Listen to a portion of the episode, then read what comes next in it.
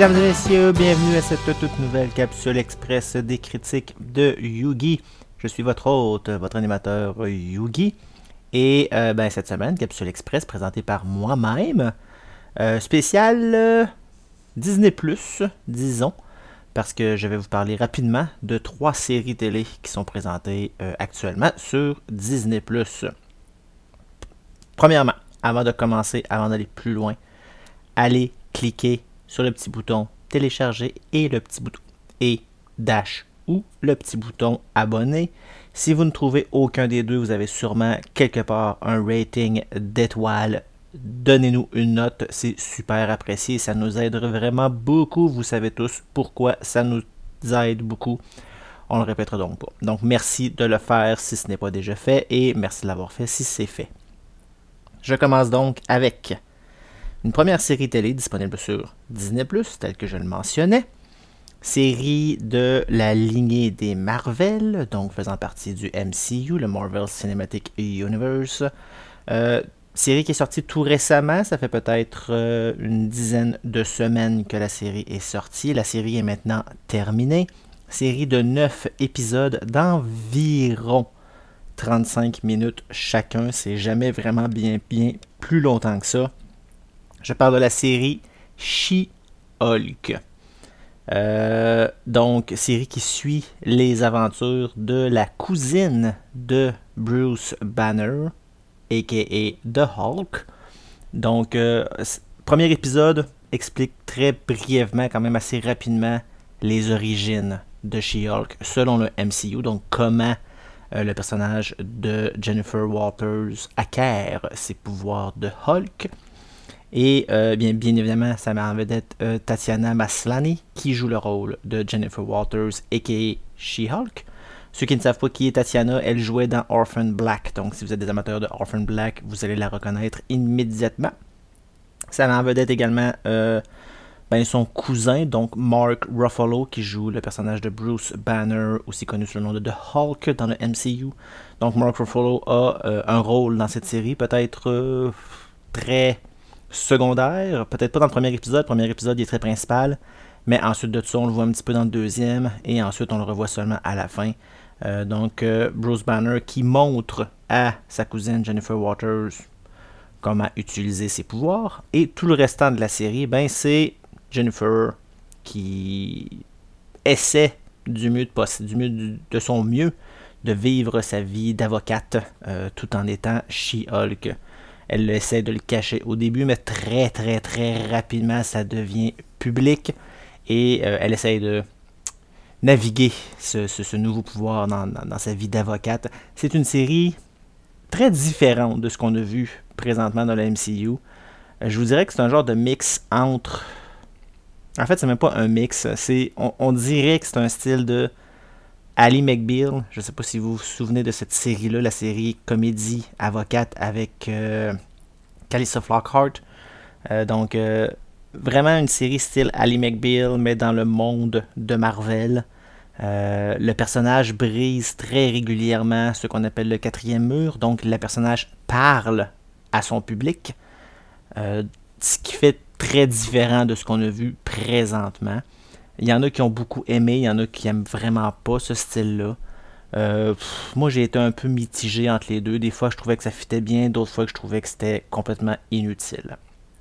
Euh, série très euh, comique, je vous dirais même comédie romantique à la limite, parce qu'il y a beaucoup de scènes où Jennifer Waters essaye de se trouver un homme, essaie de trouver l'amour, donc elle date, elle, elle, va à des sorties, elle rencontre des gars. Pendant, je vous dirais une bonne majorité de la série, c'est ça.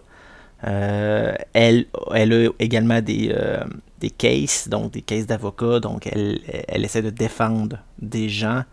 Euh, très, la majorité, c'est des gens qui ont des justement pouvoirs surhumains. elle travaille dans une firme qui justement défend ce genre de personnes-là. On a souvent dit dans des épisodes précédents, particulièrement si je me souviens bien dans le tournoi du meilleur film de super-héros, qu'un bon film de super-héros ou une bonne série de super-héros est déterminé par son vilain. Dans le cas de She-Hulk, oui, il y a un vilain, mais il est excessivement très, très, très faible. C'est minable comme vilain dans la série She-Hulk. Euh, vilain officiel qui se dévoile uniquement à la toute fin de la série. On voit également une autre vilaine qui est de Tatiana, qui est dans ce cas-ci jouée par euh, Jamila Jamil, qu'on a vu dans la série The Good Place. Euh, donc il y a une certaine animosité entre She-Hulk et Titania, mais c'est pas la vilaine principale. Il y a un autre vilain que vous reconnaîtrez tous si vous êtes amateur de la série de Hulk, c'est The Abomination, donc l'abomination, qui est joué encore une fois par Tim Roth qu'on a vu dans le film euh, The Hulk, qui, met en vedette cette fois-ci euh, Edward, Norton. Donc Tim Roth reprend son rôle d'Abomination. Il y a même une petite, une mini réplique très très très subtile par euh, Mark Ruffalo, Bruce Banner, qui mentionne qu'à à cette époque-là, il était quelqu'un de complètement différent. Donc petite subtilité ici, petit Easter egg sur Edward Norton. Euh, mais voilà, donc là, il y a l'abomination également. Et cette version de l'abomination m'a personnellement excessivement déçu. Euh, vous verrez en écoutant la série, je trouve que le personnage est rendu complètement ridicule. Tant qu'à moi, une grosse partie de la série vire au ridicule. Euh, le dernier épisode, tant qu'à moi, est du complet n'importe quoi du début à la fin. Il y en a beaucoup qui ont dit que la série She-Hulk était très similaire à la BD de She-Hulk. Donc, la BD, il se passe souvent ce genre de truc-là. Donc, on, brise le quatrième mur. La fille qui veut, qui sort souvent avec des gars, qui essaie de, trouver l'amour, puis qui a des relations des fois étranges. Apparemment que la série est très très très similaire à la BD. Donc, si vous avez aimé la BD She-Hulk, vous, avez fort, vous allez fort probablement aimer la série She-Hulk également. Euh, ce n'était pas pour moi. Je n'ai pas vraiment tripé euh, à cette série-là. Euh, il y a une affaire que j'ai beaucoup aimé et je ne spoil absolument rien parce que si vous lisez les articles sur le, sur le Marvel Cinematic Universe, vous savez très bien que Daredevil fait son retour officiellement dans le MCU. Encore une fois joué par Charlie Cox et il fait officiellement ses débuts dans la série She-Hulk. Donc ça, c'était le fun pour moi. Mais à part de ça, une série très très faible. Et euh, les notes parlent beaucoup également. IMDB sur 155 000 votes, ça se termine à 5.1 sur 10, donc très faible. Sur Rotten Tomatoes, côté critique, une note de 85%. Mais je mets un bémol, il y a eu un seul commentaires critiques sur Rotten Tomatoes et lui a donné une note de 85%. Donc ça veut absolument rien dire. Si on regarde toutefois l'audience, ça se termine à 33%. Donc encore une fois, très très faible. C'est à mes yeux de très loin, pour moi, encore une fois, mon opinion, la série la plus plate de toutes les séries du MCU qu'il y a sur Disney ⁇ euh, particulièrement déçu de cette série. Ma note à moi, c'est un 5 sur 10. Je ne peux pas aller plus haut. C'est très ridicule. Il y en a qui aiment ça. Moi, j'aime pas ça. Euh, des bons moments, par contre. Euh, Charlie Cox, c'était quand même très apprécié. Mark Ruffalo en tant que Bruce Banner, c'était quand même très apprécié. Même si The Abomination au ridicule, j'ai quand même aimé beaucoup sa performance. Mais le reste, euh, honnêtement, ça ne mérite pas mention du tout. Euh, donc 5 sur 10 pour moi pour She-Hulk. Si ça vous tente d'aller l'écouter, de l'essayer, allez-y, disponible sur Disney ⁇ Mais si vous êtes un peu comme moi, vous êtes des gros amateurs du MCU, vous allez peut-être trouver cette série un petit peu ennuyante. Je passe donc tout de suite à la deuxième série dont je vais vous parler. Je tombe dans le monde de la guerre des étoiles. Je parle de la série Andorre. Ne pas confondre avec la planète Endor, qui s'écrit E-N-D-O-R. On parle ici de la série Andor, A-N-D-O-R. C'est important de le mentionner parce que du monde que ça l'a mêlé. La série Endor parle du. Pour ceux qui ont vu euh, Star, Wars, Star Wars Rogue One, qui était un Star Wars story dans le temps qu'il en faisait. Euh, Rogue One se passe juste avant les événements de l'épisode 4, donc le New Hope, le, premier épisode de la carte des étoiles qu'on a tous connu euh, fin 70. Donc Rogue One se passe juste avant, et dans Rogue One, on voit plusieurs personnages, dont le rebelle Cassian Andor. La série est donc basée sur ce personnage-là, et du début de sa vie à où ça, ou comment ça l'a amené à joindre la rébellion. Donc, c'est la prémisse de la série Endor. On suit les aventures de Cassian, euh, de, son début en tant quasiment de mercenaire jusqu'à tranquillement comment ça l'amène vers la rébellion tranquillement, pas vite. Beaucoup de gens très amateurs de la de la trilogie prequel, donc l'épisode 1, 2 et 3, où c'était beaucoup flashy, il y avait beaucoup c'était très lumineux, il y avait beaucoup, beaucoup d'action. C'était beaucoup trop d'action d'ailleurs pour certains moments. Euh, l'histoire en a mangé toute une volée d'ailleurs, euh, mais on en, a déjà, parlé dans notre épisode spécial Garde des étoiles. Mais les, les, gens qui ont été très amateurs de cette trilogie-là sont très très très déçus de la série Andorre parce que justement c'est complètement le contraire on est habitué avec la Gazette justement à des séries ou des films où ça bouge beaucoup, où il y a de l'action. En dehors, ça va pas du tout dans ce sens-là. Beaucoup plus tranquille, beaucoup plus politique comme série télé. Euh, il y a énormément de politique, particulièrement avec le personnage de Mon Motma. Amateur de la Gazette vous savez très bien c'est qui Mon Motma. On l'a vu pour la toute première fois dans l'épisode 4. Euh, c'est une des leaders de la rébellion.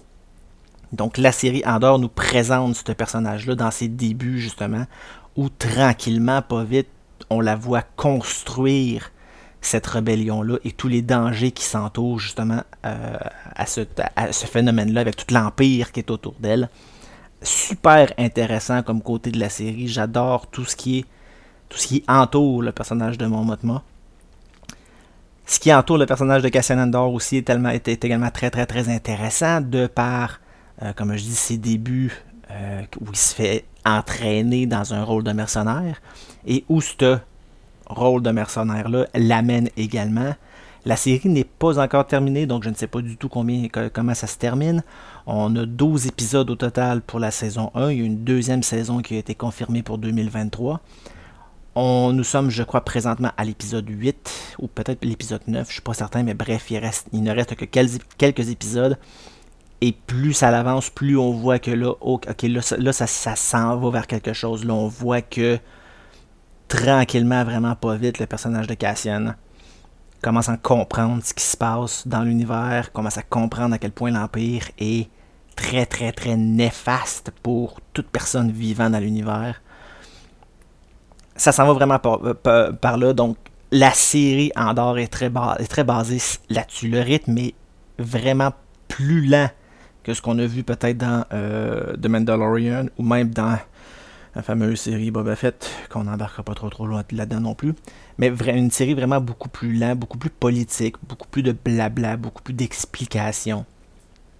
Il y en a qui adorent ce type de série-là. Moi, j'aime beaucoup ça également. Quoique, certains épisodes sont un petit peu trop lents à mon goût. Il y a un épisode en particulier que j'ai trouvé particulièrement vraiment dol, mais c'est une fraction minime sur tout l'ensemble euh, de la série. Personnage de Cassian Endor qui est joué encore une fois par Diego, euh, Diego Luna, donc c'est le même acteur qui jouait le personnage de Endor dans le film Rogue One. Diego Luna, on l'a vu dans euh, la série Narcos Mexico et bien entendu dans Rogue One. Euh, le personnage de Momotma que je parlais tout à l'heure, joué par euh, Genevieve O'Reilly, qui a joué également dans Rogue, dans Rogue One, qui jouait le même rôle. on a vu l'actrice également jouer dans Tolkien. Et c'est également, également, la même actrice qui fait la voix de Momotma dans la série Clone Wars et Star Wars Rebels. Autre acteur très connu, euh, Stellan Skarsgård. Je suis pas certain que je le prononce comme il faut, mais c'est pas grave. Euh, qui joue un justement des, euh, des comment je pourrais dire ça? Celui qui tranquillement amène certains joueurs dans cette rébellion-là.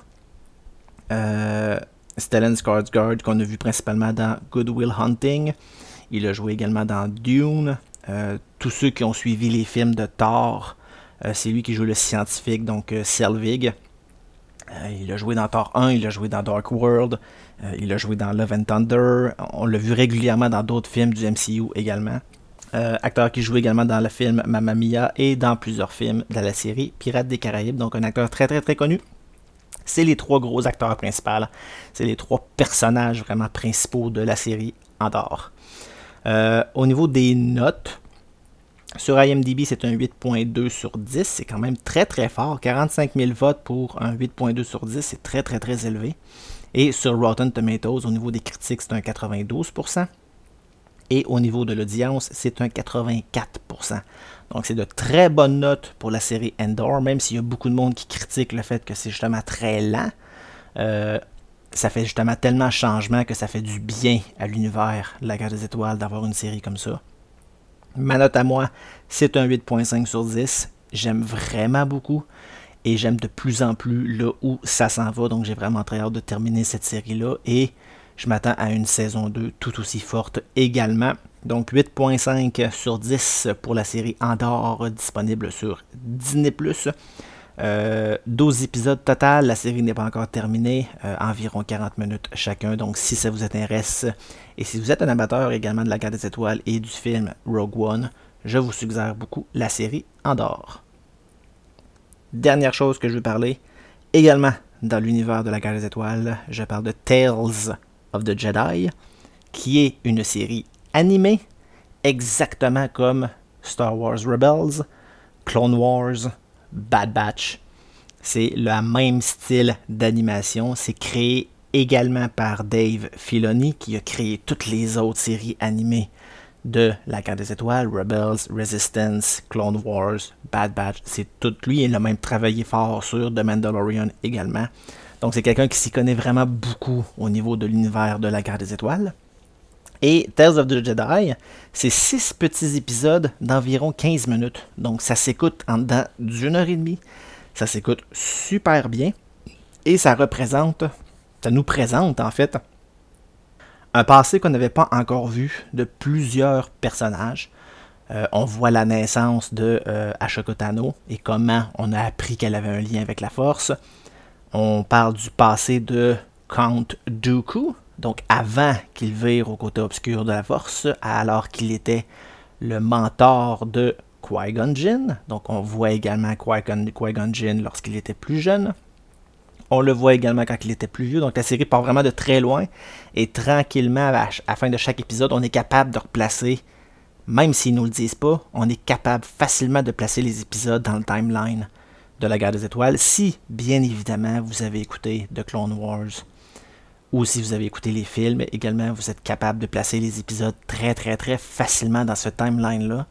Euh, plusieurs acteurs reprennent la voix qu'ils ont faite dans la série Clone Wars et les autres séries animées dans le fond. Donc la même personne qui faisait la voix de Count Dooku reprend son rôle, la même personne qui faisait la voix de Qui-Gon reprend son rôle. Liam Neeson reprend son rôle de Qui-Gon euh, lorsqu'il était plus vieux. Même chose pour tous les autres personnages, Anakin, Ashokotano. Euh, euh, Yoda euh, et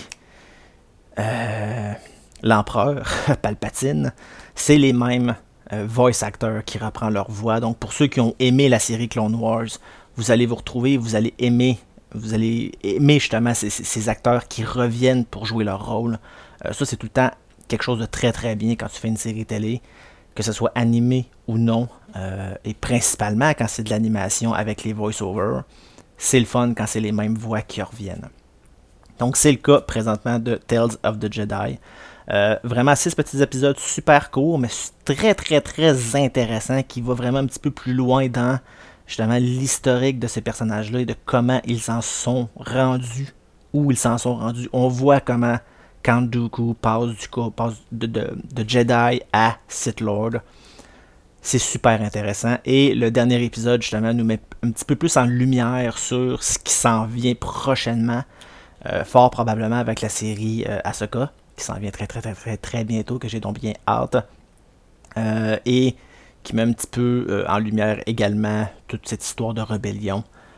Honnêtement, pour une petite série de 6 épisodes de 15 minutes, ça s'écoute super bien, ça vaut la peine d'être écouté si vous êtes un amateur de la guerre des étoiles, même si vous n'avez pas écouté euh, La guerre des clones, même si vous n'avez pas écouté Rebelle, je vous suggère fortement d'aller écouter Tales of the Jedi, disponible sur Disney ⁇ IMDB lui donne un 8.5 sur 10 sur à peu près 12 000 votes.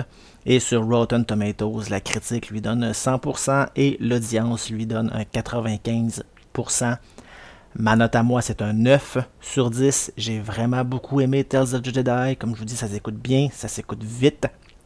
Euh, vous n'avez pas besoin de passer plusieurs semaines à écouter ça. Vous, vous clenchez la série en dedans d'une heure et demie et c'est fini. Et c'est du bonbon, c'est plaisant à écouter quand vous êtes bien évidemment un amateur de la guerre des étoiles. Donc voilà, c'est les trois séries Disney Plus dont je voulais vous parler cette semaine. J'espère que vous avez beaucoup apprécié, j'espère que ça vous, a, donné le goût d'aller écouter du moins Andorre et Tales of the Jedi, et j'espère que ça vous a peut-être convaincu de ne pas écouter She-Hulk. Mais si vous voulez écouter She-Hulk, allez-y, gâtez-vous, ça fait quand même partie du MCU, donc si vous voulez ne rien manquer de cet univers-là, allez écouter She-Hulk, mais préparez-vous peut-être à une déception. Euh, n'oubliez pas d'aller faire un petit tour sur notre page Facebook. Elle existe, elle est là pour vous. C'est là qu'on vous, euh, qu'on vous indique justement quand un épisode sort, ce qui s'en vient prochainement. Peut-être de temps en temps également des nouvelles du monde cinématographique et télévisuel. Et n'hésitez pas à aller faire des commentaires, ça va nous faire plaisir de les lire et d'y répondre. Prochaine capsule express disponible la semaine prochaine. Euh, c'est encore moi, qui la ferai et je vous parlerai du jeu sorti sur PlayStation 5, le jeu de DC Gotham Knights, donc qui se passe dans l'univers de Batman. Qu'est-ce que je pense de ce jeu, moi qui suis un fan fini de Batman. Restez à l'écoute la semaine prochaine pour ma critique de ce jeu.